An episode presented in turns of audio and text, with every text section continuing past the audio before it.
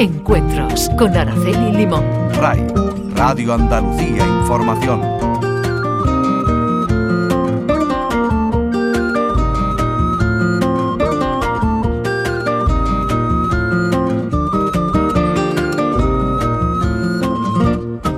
Saludos. José Víctor Rodríguez Caro y José Luis Medina del Corral son Victorio y Luquino. Empezaron su andadura en el mundo del diseño a finales de la década de los 70 en Sevilla. El primer año en la pasarela Cibeles en Madrid fueron una auténtica revolución de flecos y volantes, algo que les proyectó al mundo entero. Han desfilado en Italia, en Alemania, en Holanda, en Estados Unidos, en Japón. Especialistas en vestidos de novia lanzaron en 1984 su primera colección Preta Porter. En la Expo 92 fueron los encargados de diseñar los uniformes del personal y se han adentrado en el perfume, en los bolsos, en el diseño de producciones teatrales y cinematográficas, en la ropa de caballero y en la decoración de interiores. Hace tan solo unos meses cumplieron uno de sus sueños, inaugurar un museo con su producción en Palma del Río, la localidad natal de José Víctor.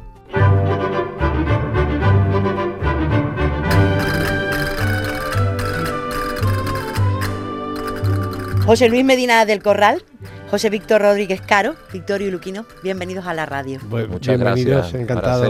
Más de 40 años juntos. Sí. ¿Dónde os conocisteis? pues en Sevilla, muy cerquita de donde vivimos, en la calle. Bueno, sí, allí fue. Marca de Parada. En Marca de Parada. Mm, ¿Allí comenzasteis vuestra amistad o vuestra, carrera profesional? No, nuestra, amistad, primero. Primero fue una amistad que fue una sorpresa para ambos porque eran unos momentos en que de moda no se hablaba nada en España, había un desconocimiento total y la gente de nuestra edad pues lo que hablaban era de fútbol o, de, o de cine o de toro y entonces descubrir una persona perdón, igual que con las mismas ideas que tú y los mismos pensamientos sobre la moda y las cosas que querían hacer, queríamos hacer eh, para que España tuviera un lugar en el mundo, en, eh, en, el campo de la creación. Y entonces fue sorprendente, nos llevamos horas charlando, eh, entusiasmadísimo. Después, pues coincidimos, yo, yo me fui a estudiar Derecho, porque todavía no había terminado en ese verano el, el COU hacía diseño por las tardes para, para fábricas eh, de moda y me ganaba con eso un, dinerito extra. Y bueno extra el único dinerito que me ganaba. Y, entonces después eh, José Víctor estaba trabajando en, en Disar que ya llevaba ahora lo cuenta él ella llevaba un currículum un poco más largo que yo en el mundo de, la moda. Disar era una empresa también de, diseño. Y, entonces yo también entré a trabajar allí. Y entonces pues ahí unimos fuerza, nos dimos cuenta que, eh, que juntos podíamos hacer algo, que nos complementábamos muy, muchísimo y, y, ahí empezó todo. Dejamos, dejamos de trabajar en esa empresa, estuve como, como seis meses y empezamos ya nuestra primera andadura, que fue una experiencia muy, muy divertida, que como tenemos tiempo lo contamos. Ahora tú, José Víctor, cuenta un poquito. José Víctor, pero ¿por qué? Vamos a ver, me gustaría saber por qué tuvo tanto impacto, tanto éxito aquellas primeras colecciones, aquellos sí. primeros diseños. ¿Por qué eran diferentes a, a los demás? ¿Era la imaginación? No sé, la innovación, lo diferente que era de todo lo que se hacía? Todo lo que tú has dicho. Piensa que yo, por ejemplo, eh, con, con 20 años, pues salió un puesto de trabajo eh, para ASGA Internacional y saqué, en, se presentaron 2.000 personas en toda Europa y yo saqué el número uno. Entonces. Mmm, era asociación de grandes almacenes. Era cuando eh, los grandes almacenes, eh, tanto nacionales como internacionales, eh, compraban ropa. Eh, algunas personas que tengan nuestra edad se acordarán de la calle de la moda y esas cosas, y yo era el comprador, era el más joven, y, ahí empezamos. Y yo tenía una experiencia, viajaba todo el mundo, pero mi contrato ponía que yo, donde estuviese en, cualquier lugar del mundo, tenía que venirme, me tenía que pagar el, vuelo para pasar el fin de semana en Sevilla. Yo quería estar con José Luis. Y entonces, como no encontraba muchas veces, porque todo, España iba un poco más atrasada en moda que cualquier país, pero pero mm, le dije a José Luis, José Luis, yo no encuentro algo que me guste, mm, ¿por qué no hacemos mm, una ropa que sea diferente? Yo la voy a decir que sí, porque justamente la vamos a diseñar juntos y la compramos. Y entonces podíamos montar una empresa. Entonces así fue como empezó Víctor Luquino. Bueno, Asga Internacional, eh, eh, José Víctor eh, hacía colección para la Rinascente de Italia, para la Falle de Francia, para Harrods de Londres, Para los mejores almacenes. para Galerías Preciados entonces de, de España. Y entonces pues era una cosa muy potente y él tenía un puesto como bastante importante, pero se le ocurrió la idea que nosotros trabajáramos juntos haciendo las colecciones, pero a la vez nos hiciéramos cargo de la producción. Entonces nosotros aquello lo vimos como, como algo como fantástico porque era la manera de que podíamos conseguir mucho dinero para poder eh, después eh, formar nuestra propia marca y hacer nuestro, nuestras colecciones propias. y, y claro, pues para hacer esa producción nosotros necesitábamos dinero, entonces recurrimos a nuestros padres, que nuestros padres, los pobres, fueron muy atrevidos. Eh, sería la, la cosa que tenían mucha fe en nosotros y veía como esa vocación tan, tan, Tan fuerte, grande, tan ¿no? grande que llegábamos y, y entonces los pobres no, nos avalaron. Y con ese dinero pues hicimos la producción. ¿Quién, quién manda? Espera, espérate, que ahí es que ahí viene una Ah, cosa, y perdón, perdona, Araceli. Perdón, perdón, vamos, vamos, venga. No, que es que ahí es donde empieza todo el inicio y todo el principio. Entonces hicimos la colección, eh, digo la producción, perdón, y había entonces un cuaderno ATA que, que era para que te daban una fecha para cuando era lo de la exportación. Entonces habíamos servido bastante ropa, pero nos quedaba todavía Mucha. mucha todavía. Y entonces íbamos atrasados, nos atrasamos y faltaban, mm, nos habíamos pasado en dos días.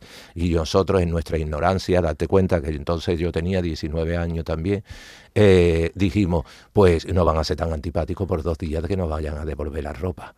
Y, y así fue. La Empezó devolvieron. a devolverla. La y empezaron a llamar ding dong, una caja, otra caja, otra caja. Imagínate lo que eso fue para nosotros. Eso era una cosa terrorífica y además habiéndonos avalado nuestros padres, entonces pues eh, una cosa terrorífica. Y entonces pues dice José Víctor, dice pues nada, vamos a inventarnos ya el nombre eh, con que vamos a figurar y nos vamos a buscar una tienda. Digo, sí, y en la calle Sierpe, le dije yo con el problemazo que teníamos encima. Entonces nada, escribimos muchos nombres, varios, que desgraciadamente se nos han olvidado todos, y pusimos Victorio, por, por- escrito en español perfectamente, eh, por Víctor, y Luquino por Luis, y que y era- Luchino, que era entonces, y porque yo era un poquito chino, entonces me lo puse así como de, como de guasa. Eh, tenía los ojos achinados. Y nada, lo barajamos en un bote y salió Vittorio Luchino. Después, con el tiempo, cuando ya empezamos a exportar fuera, y el representante nuestro, Quinosita de Japón, nos dijo, uy, aquí hay una confusión de nombre porque en España os están llamando Vittorio Luchino y fuera os están diciendo Vittorio Luquino. Y digo, pues bueno, pues para que ya no haya más confusión, vamos a llamarnos ya Vittorio Luquino y, y ya está. Y entonces ese día se fue a la calle José Víctor, encontró la tienda en En la, la calle calle Sierpe. Y vino entusiasmado y Y a nada. los 12 días estaba la tienda. Y a las 12 días estaba la tienda abierta, nos fuimos a Conchita por la Vieja, que ya no está con nosotros, que le agradecemos mucho también ese, ese- esa apreciación al entusiasmo que nosotros teníamos por abrir la tienda y nos hizo pa- unas letras de 190 o algo así para pagar todo lo que era la- los papeles, la moqueta y todo lo que teníamos que poner. Y abrimos la tienda con todo ese stock que teníamos. Lo abrimos en, en mayo, ¿no? ¿Fue? En mayo, porque la mayo. gente decía, pero ¿por qué no habéis abierto un mes antes que era la Feria de Sevilla? Porque los trajes, eh, claro, veían algo distinto, estaba a nivel internacional. Eh, si llamaban la atención en París o en Londres o en Nueva York, imagínate que aquí en Sevilla que no había cultura de moda. De ese diseño, claro. dice- Entonces fue tal boom que salimos entonces en el diario de Sevilla. No, no, en el Nueva Andalucía, Nueva que era un periódico, la- salimos en portada porque las colas daban la vuelta a toda la, la A toda manzana. la- la manzana. pusimos al costo, al costo de lo que nosotros la, íbamos a vender a, a- los almacenes y salía a un buen precio. Y entonces pues nada, en agosto nos quedamos sin ropa y, y nos fuimos unos A veranear. A veranear, a veranear y a Y preparar. a coger fuerza para la próxima Imagínate colección. con 20 años. Con- pero, pero todo A muy veranear, bien. Y a, claro que a sí. veranear. Es la- yo creo que son las Bueno, únicas a todo vacaciones. esto había también una anécdota muy, una anécdota muy divertida que eh, antes era una tienda, la que habíamos, la que alquilamos era una tienda de, De votos. de votos, De Valverde campero de del Valverde Camino. del Camino. Y el dueño nos dijo que nos la alquilaba, pero con la condición que nos teníamos que quedar con todo el stock de votos. ¿Y Y? Entonces Todavía pues hay nada, pues lo votos. pusimos, lo pusimos como muy de moda. No sabes cómo quedan las faldas estas largas de volante con los votos. Qué maravilloso. Los pintamos, los pintamos y se vendía, Y- pero quedan algunos, quedan algunos. Todavía queda, ¿no? ¿Quién manda en el mundo de la moda? Quiero decir, cuando se presentan las colecciones, pues Sí. la prensa dice lo que se lleva, lo que no se lleva, Sí. lo que ha caído en desuso, pero Sí. eso, ¿qué, qué, qué- quién se lo in- qué cabeza hay ahí detrás Mira, de todos ustedes? Araceli, No hay. la moda... mm, ¿Todos coinciden? No, to- es algo mágico en la cual lo que impera es el estilo de la persona. Es decir, cómo es algo mágico, como nosotros hemos hecho colecciones y hacemos colecciones, las cuales coinciden con lo que están haciendo en Europa. No hay una, no se dice ni hay un calendario, ni hay una información, ni nada. Mm, haces, cuando tienes estilo, lo que se vende es el estilo, porque nosotros, la hemeroteca, ahora que acabamos de abrir nuestro museo, eh, lo verás y verás traje del, del de nada, de, 90. imagínate, de los años 90, y tú dices, yo ese traje está súper de moda.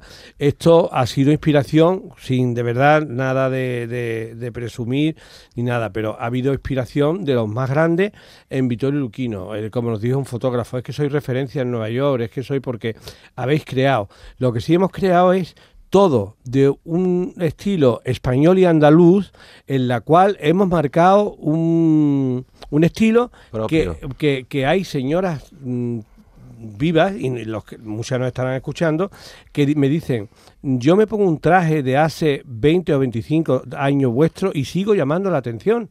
Es decir, que están de súper de moda. Si ves el museo algún día te acordarás de esta conversación que estamos, que estamos Pero teniendo. lo que tú decías, Araceli, eh, que va, es un misterio, porque los, los que somos creadores de moda, porque hay mucha confusión, eh, no- la gente confunde lo que es un creador de moda con lo que eh, Un modisto. un, modisto y Un diseñador, ¿no? un di- bueno, diseñador ya puede entrar dentro de creador de moda, pero sí. pero pero el que el que inventa un propio estilo, el que tiene una referencia propia y hoy en día se apunta que quieren todo el mundo ser diseñador de, de moda y bueno, hay muchísimas cosas que se ven que, que no hay creatividad ni hay alma detrás de ello, porque es, es una cosa muy difícil que te tocan con una varita y cada y países tan, tan desarrollados en este tema como es Francia o como es Italia, si te pones a contar lo que cuentas son cinco o seis diseñadores en cada país emblemático, no, no, no hay más, no ahora esta, esta, esta aluvión de, de- de diseñadores que salen por, todo, que me por todos los sitios. me parece muy bien.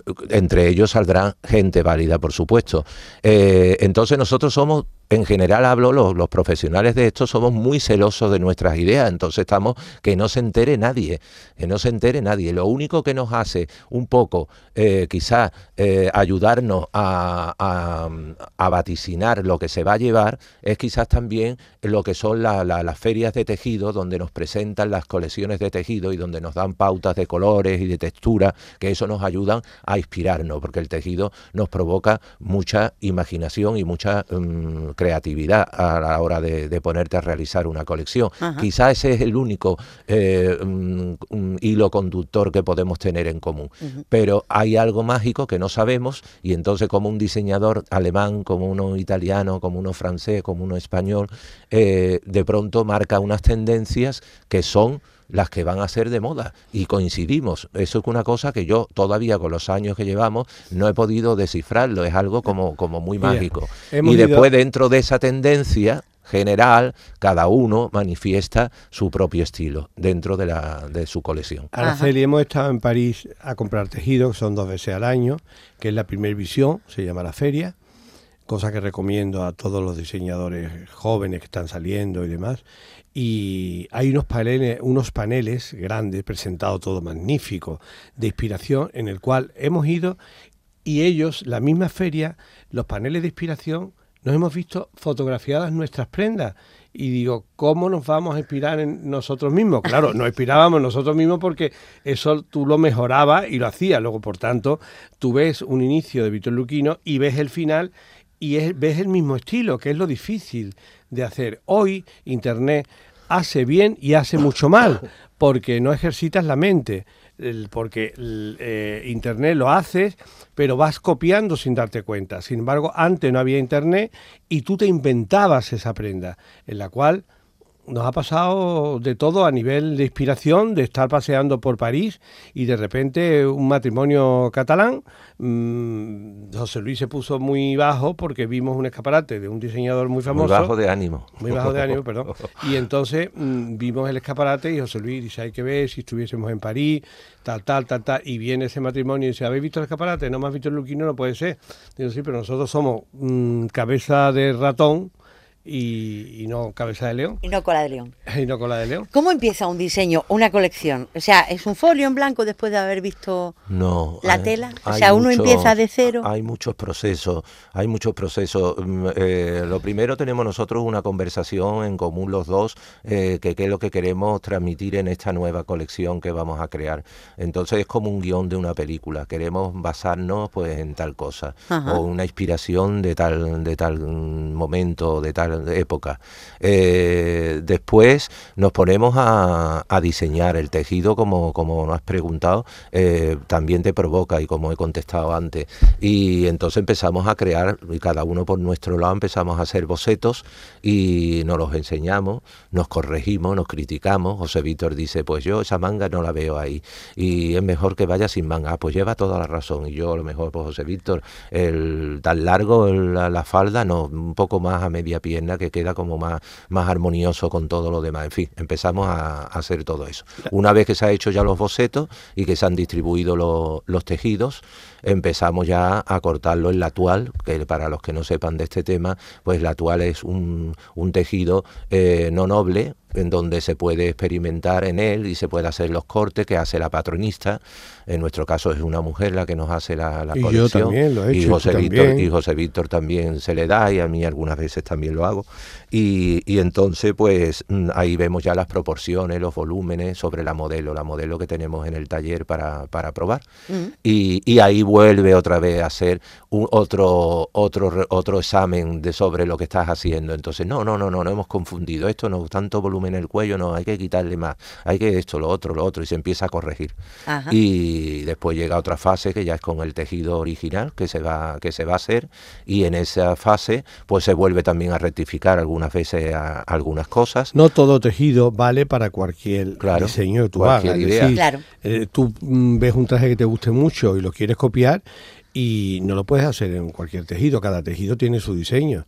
Y, nada, y un como tú decías al principio de, esta conversación, eh, la inspiración es debajo de un árbol, como por ejemplo nuestra caracola que está registrada, no se registraba nada desde los años 20 y nosotros hicimos la caracola debajo de una vignonia, caía una vignonia y entonces con mucho cuidado la abrí y como la vignonia es recta por arriba y se abría por abajo y ese pétalo se abrió perfectamente le ve la cabeza y el lunes el patrón y salió esa falda que está registrada. Nosotros, eso no lo ha copiado hasta el gato, pero cualquiera se pone ahora a poner demandas, te cuesta más dinero que porque eh, imagínate que muchos grandes almacenes que venden mucha ropa presumen de que ellos copian, no tienen creadores y que nadie les ha ganado. No vamos a decir nombres de, de marcas ni nada pero que, que, la creación es como un laboratorio, es muy costoso, porque son experimentos y cortes, luego vienen y te lo copian. Al principio no, pero ya sí. Es decir, que tienes que ser muy celoso, como ha dicho José Luis. De todas tus cosas. De todas tus cosas, porque mm, salen antes de que tú, porque piensas que las colecciones se presentan casi un año antes que salgan al público. Hay una rapidez bárbara de otros países que tienen los ojos, como José Luis dijo al principio de esta conversación, que Achinado. achinado, o que te lo copian divinamente. Hoy han cogido, hoy han llamado, esta mañana Sí. tú lo sabes, es decir, Sí, que sí, lo en sé. Cádiz un barco lleno de bolsos, mm, falsos bolsos de Víctor Luquino y algunas otras marcas más.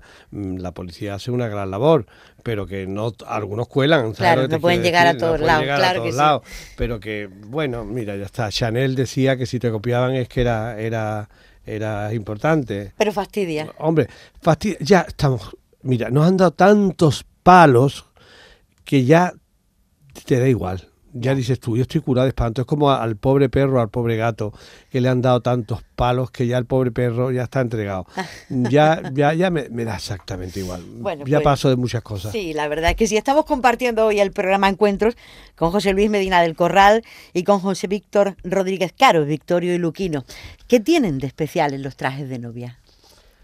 Alma. Alma y amor. Alma, mucho cariño, mucho amor. Eh, vemos que, que ese vestido es especial. Yo creo que Eh, sí. es, es el traje soñado por una mujer durante mucho tiempo, es un sueño acari- acariciado por la novia para ese día tan fantástico de su vida. Entonces para nosotros es una responsabilidad y siempre un eterno agradecimiento a todas aquellas mujeres que han confiado en nosotros eh, para, para ese día. y, y entonces pues le ponemos todo el amor, todo el cariño, cosa que se lo ponemos a todo, porque cualquier diseño que hemos hecho, que hemos hecho tantísimo, desde customizar un coche, cosas tan variadas como de que eso sé, zapatos, bolsos, mm, camisetas, yo qué sé, todos que son cosas Ropa de mu- hogar, mundo- son mundos muy distintos todos, pero a todo le ponemos todo nuestro cariño, pero ahí siempre nos frenamos un poquito y le ponemos mucha ternura y mucho cariño. Porque eso es como un diseño compartido, ¿no? Porque la novia llega con siempre con alguna idea, ¿no? Sí, bueno, siempre. las de ahora sí. Las las de de antes antes no. no. No, pero- ¿Cómo es eso? ¿Cómo es eso? A ver. Porque las de ahora tienen ahora mucha información de internet, vienen con unas ideas muy preconcebidas, que después, pues nosotros, con una, con una habilidad tremenda, que en este caso José Víctor en eso maestro, eh, eh, le, le va deshaciendo esa idea, como diciendo, no por, por, por, por cosa de vanidad de decir que, que lo mío es mejor que lo que tú me estás diciendo, sino que, No que, que vemos que no le favorece, Eso. vemos la ignorancia de ella sobre el tema y decimos, pero mira, si es que esto a ti no te va, porque tú te tienes que dar cuenta eh, que tú lo que tienes que resaltar son tus clavículas, que son preciosas, porque va a taparte ah, eso, o los brazos los tienes que disimular, o no sé cuánto. Entonces ya la vamos, le vamos cambiando la idea y, y ya al final se entregan. Y hay otras muchas que vienen pues entregada total, que son las más, las más listas, El éxito está en la que Porque- viene para, y se entrega. Claro, porque es que eh, eh, yo creo que, que, que el, el espacio que uno tiene personalmente, tanto para elegir cualquier tipo de profesional, sea un médico, sea un abogado, sea el que sea, es el, el que no te equivoques en saber elegir a quién. Una vez que te ha- has elegido, tú tienes que ponerte en tus manos. Eso es lo más inteligente. No es irte metiéndote y diciéndole al cirujano, pero ¿por qué no me corta más arriba? ¿Por qué no me corta más abajo? Al abogado, pues esto dilo porque yo lo veo que es mejor. No, no, no, no. Tienes que oír al profesional. Y yo creo que eso es lo inteligente. Y entonces hay muchas mujeres muy inteligentes que vienen como muy entregadas. Fíjate a nivel de la historia, Araceli, cómo cada mujer importante, de las que leemos en libros y demás, han tenido a un diseñador, a una persona especial. Mira a Adrien Herbu, mira a Jacqueline Onassi, mira mm, la duquesa de, De Windsor. de Windsor. Todas han tenido detrás a una persona sensible dirigiéndolas y haciéndoles su propio estilo. Es decir, que la historia no lo dice, hay que leer muchísimo. El otro día estuve, perdona, el otro día estuve en el cumpleaños de un amigo y como la gente joven, y estuve en re- reunión con mis amigos de mi edad, pero había una reunión de jóvenes, a mí me gusta mucho hablar con los jóvenes, y no tenían noción de nada. Uno quería ser mm, decorador y digo, pero tú has visto a... Has visto a John, a John García, has visto a, a Parladé, has visto a los grandes, no ni lo conocían. Están a falta de información. Internet están pierden el tiempo con los mensajes y demás, pero no se informan de que la historia se ha hecho por la historia. Tienen que informarse de los grandes, tienes que tener una referencia en todo. Tú me imagino que tendrás una referencia en 20.000 cosas, leerás, te informarás, pero muy divertidos, pero no hablaban de cosas banales. Entonces, mm, me gustó hablar con ellos porque le di consejos a todos con cariño y sin con toda honestidad. Pero dije, pero por Dios, te- te- ¿a ti te gusta la música? Pero tú has escuchado tal. No, no lo conozco, no lo conozco. No conocían a directores de cine clásicos maravillosos que, que nos van a, que, no- que nos iban a aportar muchísimo. Le apunté montones de películas, le apunté montones de decoradores, montones de músicos. y estos chicos se quedaban encantados porque luego se fueron ya de juerga y, y digo, mm, no, vete con nosotros. Digo, no, hijo, tú ya tienes una edad y yo tengo otra edad. Y yo ya no puedo yo no puedo resistir, yo tengo que Bueno, mañana pero creo que también hay una juventud muy informada y Hay otra informada. Y, además tiene a su alcance ahora unos medios fantásticos como eso, el internet, que, que- que se informan de, de todo. Sí, pero están a falta porque yo tengo un sobrino que es un superdotado, magnífico, y está estudiando dos carreras, todo el tío sobresaliente, es un encanto, aparte de es mi ahijado, se llama como yo, pero mm, le encanta hablar con nosotros porque le damos pista de cosas, es decir, está muy concentrado y lee solamente lo que es- está- él está estudiando, pero no lee otros libros ni Yo- tiene tiempo para leerlos. Sí, yo Pero me- hay que leer historia, hay Yo que creo saber que de lo dónde que venimos. yo creo que eso que lo que no hay es mucha cultura general que hace mucha falta. Yo creo que, que para cualquier profesión eh, son unos pilares básicos. Por ejemplo, Pese a que la cultura está más cerca que nunca, porque está Claro. aquí en el la- móvil. la tiene- la Claro, tiene- y- sí, pero, pero es que imagínate crear moda sin saber cómo se, cómo era la indumentaria en el siglo XVIII, en el siglo XVII, cómo ha sido la historia del vestir. Tú tienes que saber todas todas esas cosas, esas informaciones son muy necesarias, aparte de que te estés ahora fijando en los que, en los diseñadores punteras que estén ahora más famosos, pero Ajá. tú tienes que tener ese bagaje cultural. Es necesario para todo, para, Para escri- todo. para escribir, para ser locutora como tú, para, para, para todo. todo. Una cosa, habéis hecho colección de caballeros. ¿Es más fácil o más difícil vestir a la mujer que a los hombres? O... No, es más difícil la mujer. Sí. Mucho más. Más difícil el hombre, hay que crear un estilo, pero es más difícil la mujer. Piensa que la mujer eh, pura creación. El hombre dentro, el hombre ha, evolucionado mucho, pero muy poco. Es decir, yo en invierno me sigo poniendo corbata y me encanta hacerme mi estilismo y demás, pero el hombre está mucho más basado. El siglo XIX mm, ah, para mí ha hecho mucho daño en muchas cosas, pero vamos, no hablemos, hablemos de moda.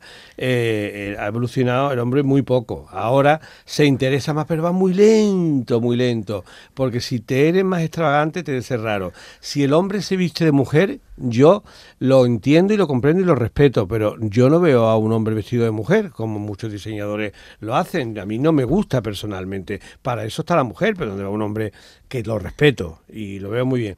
Pero que, mm, aparte, estamos más cómodos, porque el hombre ambra- and- andamos plano, pero hay que ver el hombre que se pone unos tacones de 12 centímetros. Qué torpe es, por Dios. Pues yo me he comprado unos zapatos, unos suecos del 44 que tengo, tengo un pie muy grande, y a mí se me dobla el pie. Digo, no puedo andar con esto, ni tengo edad, ni puedo hablar con, ni puedo andar con esto.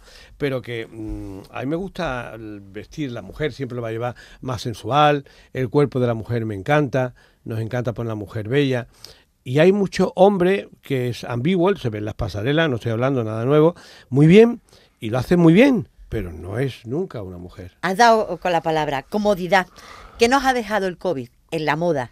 Decían El- que volver a la ropa cómoda, mm, Sí, renunciar a... Bueno, yo no, yo no sé si es el, co- el COVID concretamente. O los yo kilos que creo, puesto. Yo, yo y un poquito más dejado, ¿no? De estar acostumbrado mucho a estar en casa. No, yo creo que que, que en, los mo- en la vida hay momentos de, de- de decadencia y momentos de renacimiento. Y entonces es el péndulo de Foucault que va hacia un lado y después otra vez va para, para el otro. Y de- tristemente eh, estamos viviendo un momento de decadencia, una decadencia absoluta, una falta de, gusto, una falta de, de- de moral, una falta de,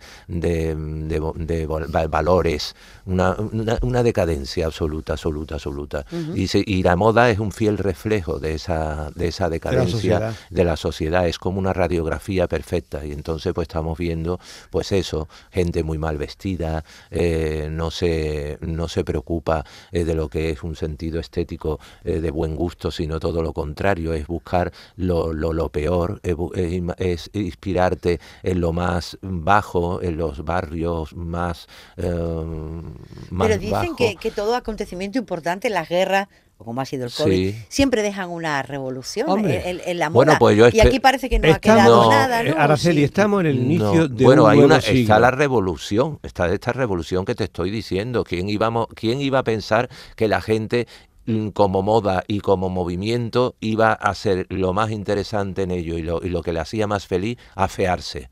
O sea, es. mm, Y yo soy una persona que me considero, a pesar de tener una edad, me considero sie- mm, con ese espíritu siempre vanguardista y ese espíritu eh, que me gusta lo nuevo y que me gusta investigar. Pero lo que no me gusta es el que te rapes media cabeza, te pongas un pelo, un trozo azu- azul, otro verde, eh, em, con una pinta como, como horrible. eh, me da pena. Me da pena Sí, porque es que están viviendo en el momento más bonito de su vida, donde los pelos, eh, el pelo brilla y el pelo tiene un color mm, fantástico en esa juventud y se lo están destrozando. Y quien te habla del pelo, te habla de la piel, te habla de que esté lleno de tatuajes. Eh, mm, mm, yo veo que eso es una tendencia eh, como de, de fealdad. Y entonces eh, espero, espero y deseo que eso conlleve ahora también a un cambio muy grande y muy muy revolucionario con lo- hacia lo otro, ¿no? Es con lo que han jugado esos niños. Esos niños han jugado con muñequitos monstruos.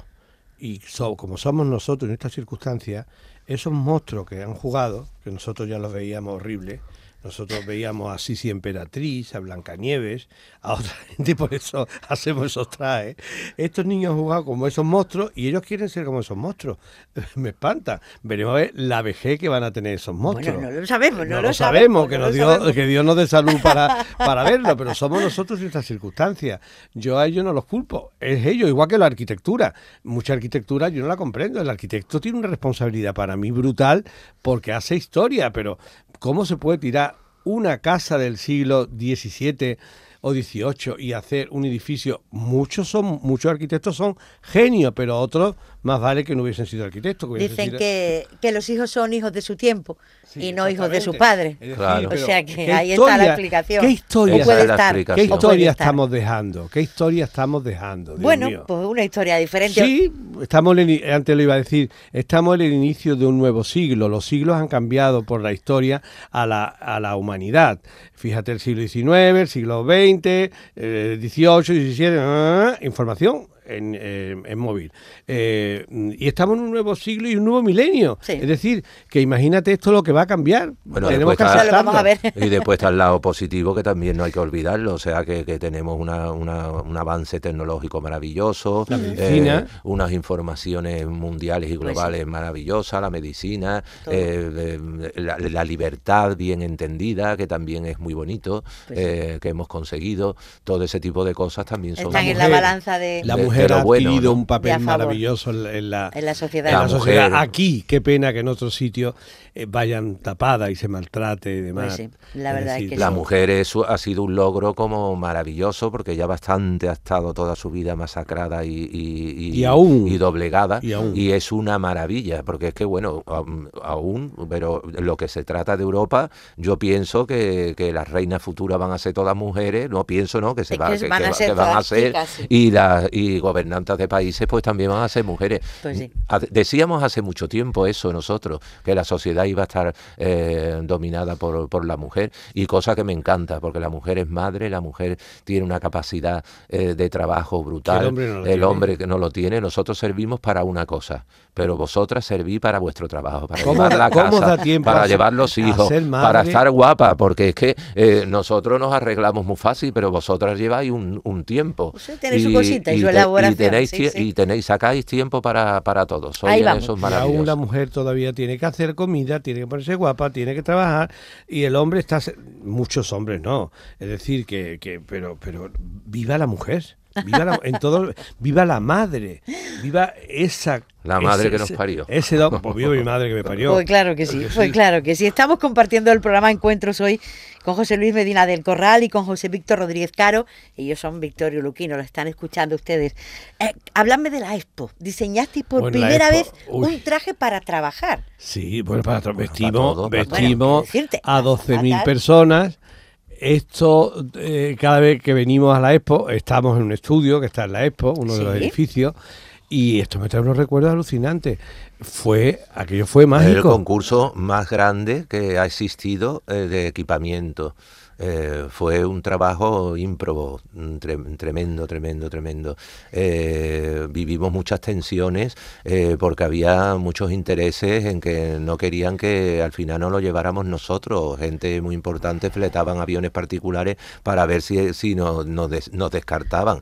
Pasamos por un tribunal muy, exigente internacional y, y nada, y lo ganamos. Y como tú nos has preguntado, como tú has dicho antes, eh, lo divertido de esto era que desde la zafata VIPs a- Al al barrendero mismo- o, al- o a la chica de limpieza o lo que sea, todos deberían de llevar un hilo conductor. Y ese hilo conductor yo creo que lo que lo conseguimos. Después te gustaría más o menos, pero pero pero gustó gustó y, Fue y muy muy bonito pero bueno no queremos recordar el trabajo el trabajo que nos metimos Peor que una colección. ¿no? Uh, Hombre, muchísimo, mucho peor, imagínate vestir a y 12.000 sobre todo un estrés y y, un- hacernos responsables sobre todo de las personas más dadas cara al público como eran los azafatas y los azafatos y de todo de probarlos personalmente para que llevaran eh, para que fueran perfectos que le encajaran la chaqueta que fuera todo como como perfecto. Y, y pasaron todos todos todos por el estudio nuestro. Fue, fue muy bonito. Y- Y, ten- tendríamos para escribir un libro. Si algún día escribimos nuestra memoria, aunque ha salido ahora un libro de, de Víctor Luquino, Arte y Seducción, que no hemos escrito nosotros, que ha sido una periodista, Clara Zamora, Zamora, que lo ha escrito y ha tenido hasta varias ediciones ya. Pero solamente ella ha pedido información de personas que, que nos conocían. Ajá. Pero no que nos conocía entre comillas entre comillas, pero bueno, mm, personas que... De lejos o de cerca. le- como somos personajes públicos, pues libertad absoluta. No ha dicho ninguna mentira y, y nada, y el libro está ahí, nos hemos hecho, nos ha conocido, no nos quería conocer porque... Ah, qué sí, ella no nos quería conocer porque decía que éramos embaucadores. Embaucadores no, somos auténticos. Y al final se ha hecho íntima amiga nuestra una vez que ha escrito el libro. Y ahora se le ha quedado corto, ahora se le ha quedado corto. Pero, pero ahí está parte de nuestra historia profesional, más que, pero las vivencias que tenemos vividas personales desde, desde pequeño eh, son alucinantes porque hemos tenido la suerte de haber vivido, no te lo puedes imaginar. Es decir, que mm, muchas veces nos ponemos a recordar a José Luis y yo digo, deja, deja. Personajes de Hollywood, personajes reales, mm, una persona, es decir, que venía depresiva porque pesaba muchos kilos y le quité la depresión, la hice guapa, la puse guapa. Mm, me estoy acordando de los nombres, pero no está bien que de los No. nombres de ella. Pero había una persona que era bajita y estaba complejada y, y entonces le dimos tanta seguridad que, que esa persona me adora y yo la adoro y le escribo todos los días, nos decimos los buenos días. Nos han pasado cosas maravillosas.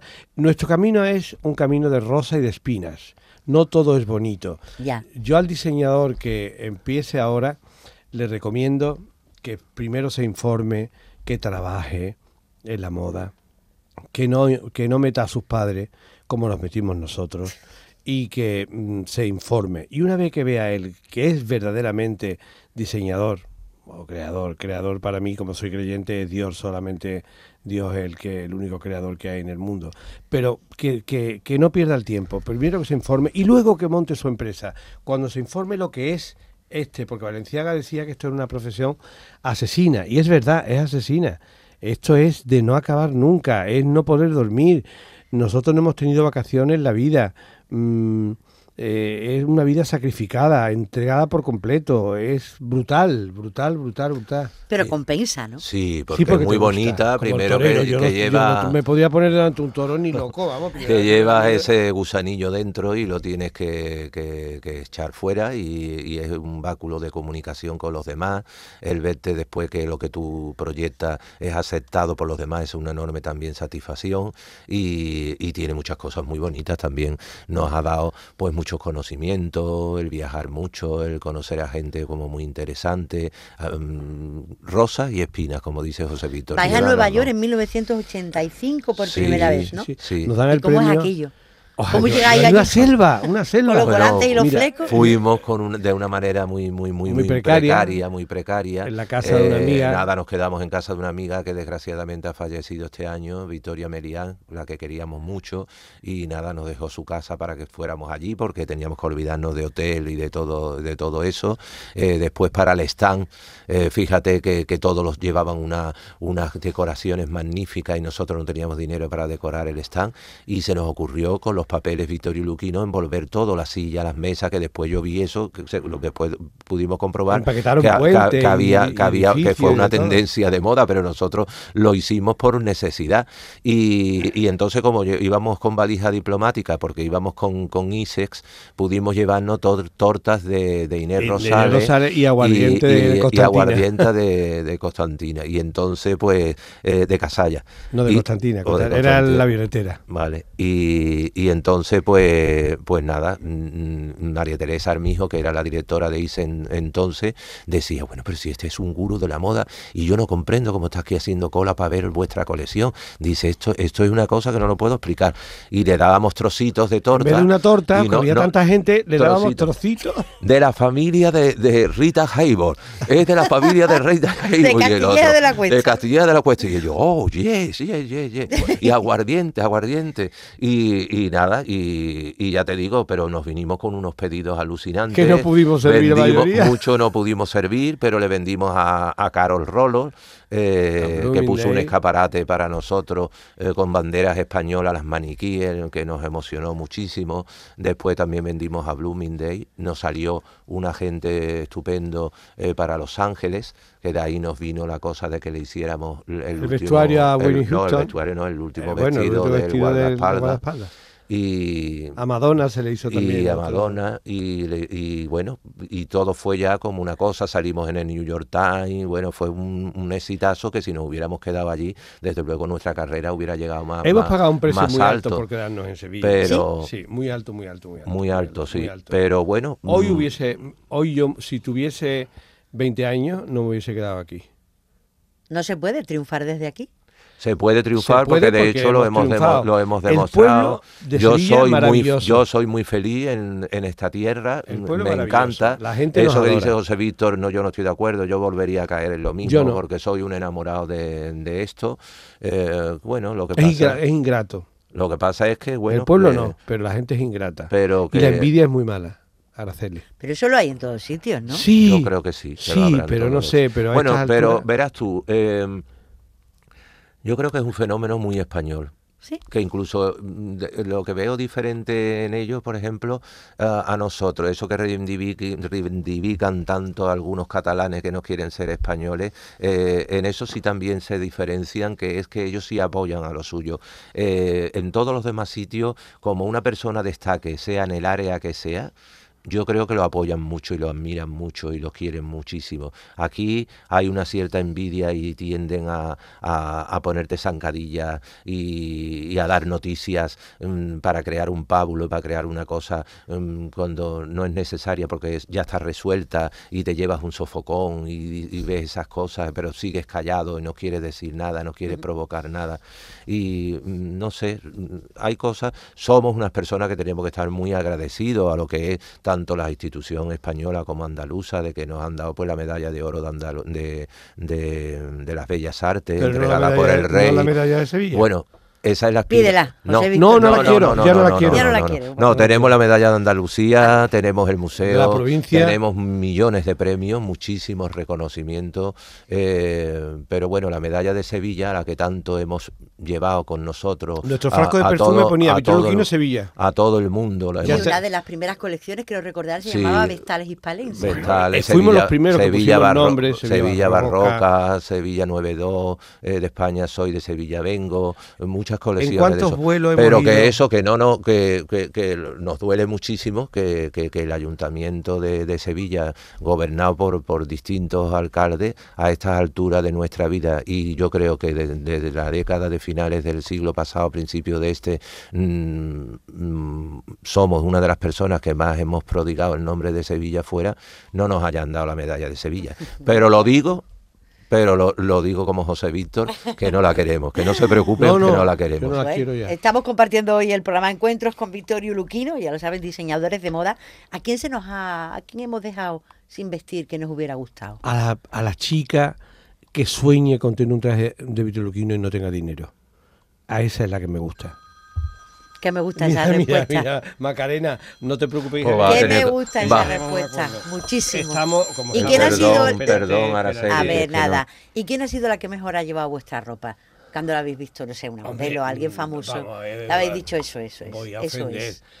Bueno, No, Yo vamos a elegir una. Una, yo No una sé. enana ideal que, que No, vino no, de Zaragoza y, Víctor. y- y le puso un traje y cambió la está, enana y está fue con- maravillosa. está confundiendo la pregunta. Te está diciendo quién ha llevado un vestido Ah, bueno. con mu- maravilloso Hombre, que nos haya gustado muchísimo. Yo creo que eh, Noemi Campbell eh, tenía una fuerza tan especial, tiene una fuerza tan especial que lo ha llevado con, con muchísima, con muchísimo, ar- con muchísimo Sin ser de aquí.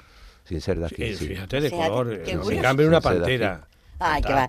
Habéis también- colaborado en producciones teatrales, cinematográficas, Moyerma, Celestina, la película El guardaespaldas, la que nombrabais antes, películas de Almodóvar, el ballet de Víctor Ullate.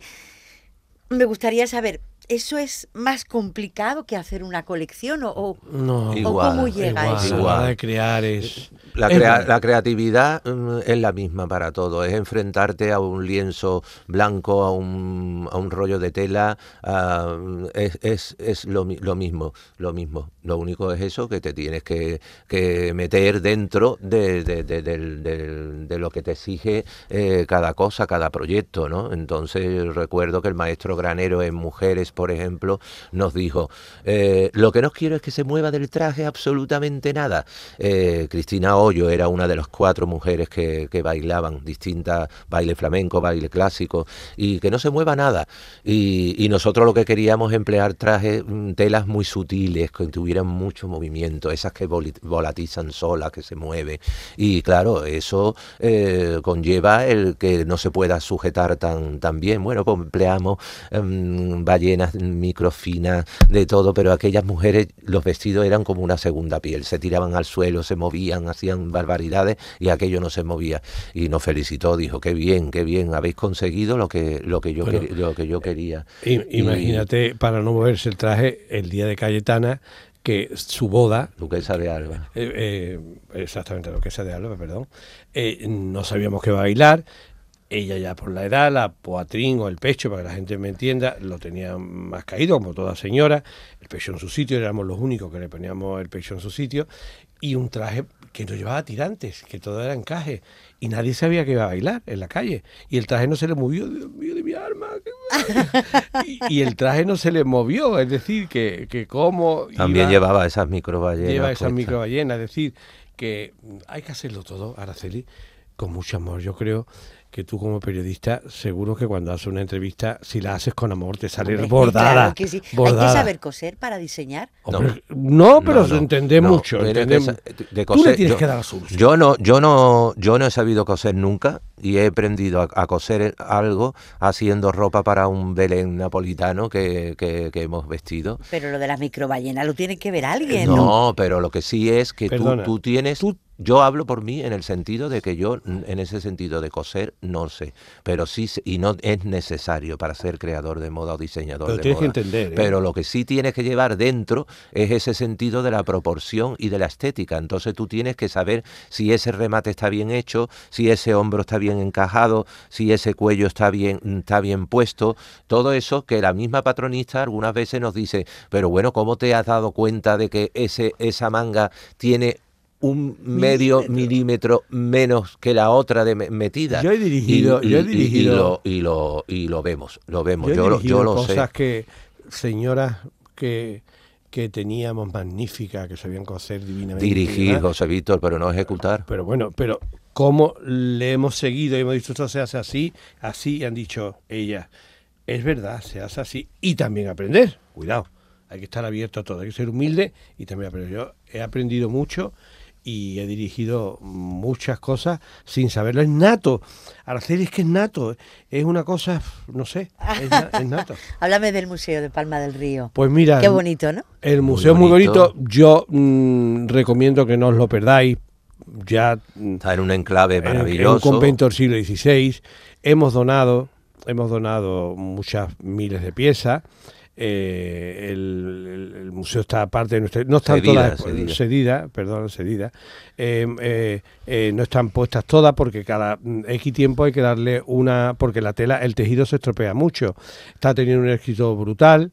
Aún no han abierto la tienda para poder vender, pero en fin, ya se ve- ya, ya la abrirán y es un reconocimiento muy bonito. Es decir, este fin de semana, por ejemplo, eh, me comentaba mi hermana que habían ido ocho autobuses, es decir, que en un pueblo hay ocho autobuses, ese- esos autobuses llevan cada uno ciento y pico de personas, eh, van a comer en el pueblo, van a estar y personas que han venido ya no de aquí, sino de fuera, que están más acostumbradas a ver museos, lo han visto de Nueva York, de París, de todo, se quedan alucinados con la... Con, la Está en un sitio precioso, un convento del siglo XVI, el convento de Santa Clara, con un claustro ma- maravilloso, con unos espacios y unos artesonados de madera fantásticos. Y bueno, pues. Se está- come fenomenal en Palma del Río porque tienes que hacer, tienes que comer. No es verdad. Es tu Ah, pueblo. Es mi pueblo. Es tu pero pueblo. yo soy yo predilecto, pero te digo, se come de cine. La gente es encantadora. Puede comprar unas naranjas las mejores del mundo, eso no es discutible. Es decir, cuando la compran los valencianos, que la pena es que no tenga la naranja una denominación de origen y ponga naranja de Palma del Río y los valencianos vienen y le ponen naranja de Valencia, eso no es correcto. Hay una lucha que yo tengo que debería de, de haber una denominación de origen. Palma del Río es un pueblo especial, José Luis está harto de decirlo, está entre dos ríos, el el Guadalquivir, y algo se cuece allí que es una gente diferente. Palma del Río, es un... señores, yo os invito a que vayáis a Palma y que veáis el museo y que comáis en Palma y tratéis. Nosotros nos hemos encontrado, José Luis y yo, en Japón, en Nueva York, en Londres, en los sitios más que no te puedo imaginar, me llaman, Pepito, ven para acá, Hobby, ven para acá. Y "Pues, soy de Palma, pero ¿qué haces aquí? En un ascensor en Nueva York. Palma del Río es especial. ¿Y un reconocimiento en vida? Yo no lo veo como reconocimiento. muy bonito. Que te abran un museo, José. Hombre, sí, pero por yo favor. con responsabilidad. Yo no me No, creo- pero bueno, es Sí, que pero yo no confunde las cosas. Bueno, pero no me creo nada, Que tú no te crees nada. nada. que eres una persona como yo, que no nos creemos absolutamente nada. Porque yo creo que la- lo, lo inteligente en esta vida es no creerte nada. Es, la- es el único camino que tienes el ser humano para crecer. En el momento que tú te crees algo, te quedas estancado y ya no creces más. Tienes que estar De la constantemente... victoria no aprendió nadie. Nadie. Se aprende de la derrota. Exactamente. Entonces tienes que ser muy humilde. Eso es una cosa. Otra cosa es que qué bonito y que le damos gracias a Dios, a la vida, a las personas que han intervenido para que este proyecto se haga realidad, de que no hay en España nada más que dos museos además del nuestro, o sea que está el Museo del Traje en Madrid y está el Museo de Cristóbal Valenciana, Valenciana, en en Guetaria, Guetaria. pero es póstumo. O sea, nosotros yo tenía un miedo, tenía unas ganas de que se inaugurara el A ver si me museo. muero. Digo, porque a ver si me voy a morir antes, porque hemos roto, hemos 10 roto años. molde con eso. 10 años. A ver si me voy a morir y no somos lo voy a los, ver. los- los primeros 10 años, mm, 10 años. eh, que estamos en este mundo y hemos podido gozar de ver un museo abierto con nuestra obra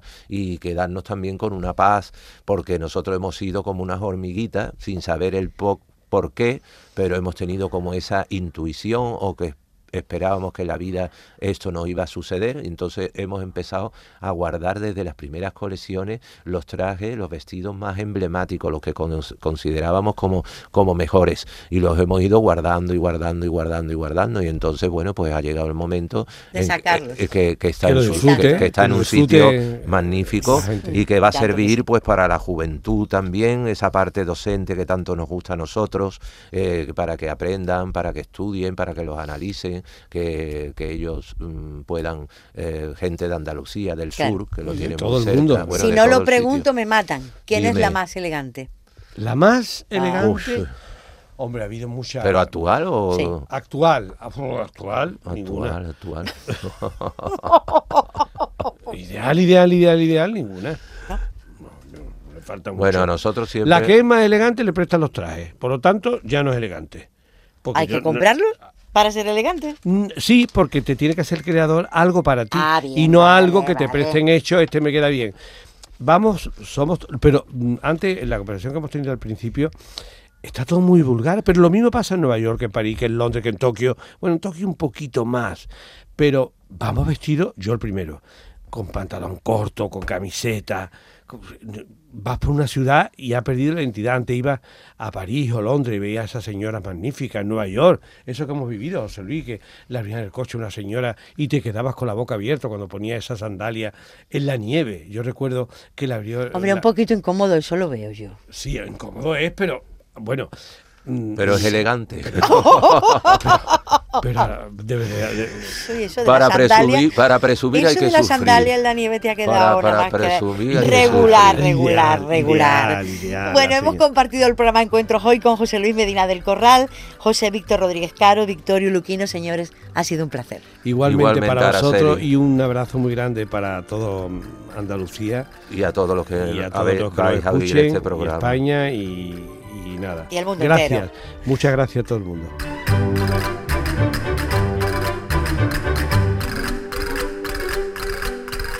En RAI, Encuentros con Araceli Limón.